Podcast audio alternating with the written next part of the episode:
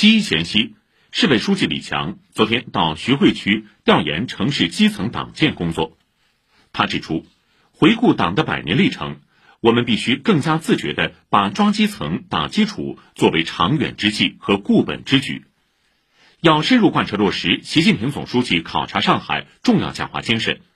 认真践行“人民城市人民建，人民城市为人民”重要理念。以提升基层党组织的政治功能和组织力为重点，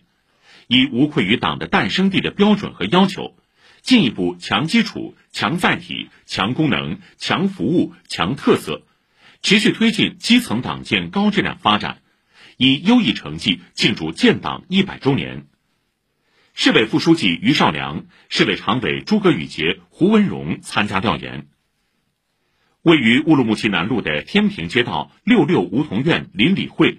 被周边居民称之为“家门口的好去处”。李强听取一站式一体化综合性社区党群服务功能介绍，在会治理议事厅观摩社区居民、居委干部与设计师共同为助餐点改造升级出谋划策。李强说。要持续完善基层党组织领导下的居民自治、民主协商、群团带动、社会参与等体制机制，让党建引领的效应更凸显、成效更显著。要把党的建设贯穿于基层治理的各方面和全过程，努力走出一条符合超大城市特点和规律的基层党建新路子。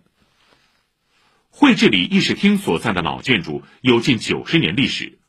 六六梧桐院邻里会所在地段也是寸土寸金，区里和街道拿出最好的资源服务居民。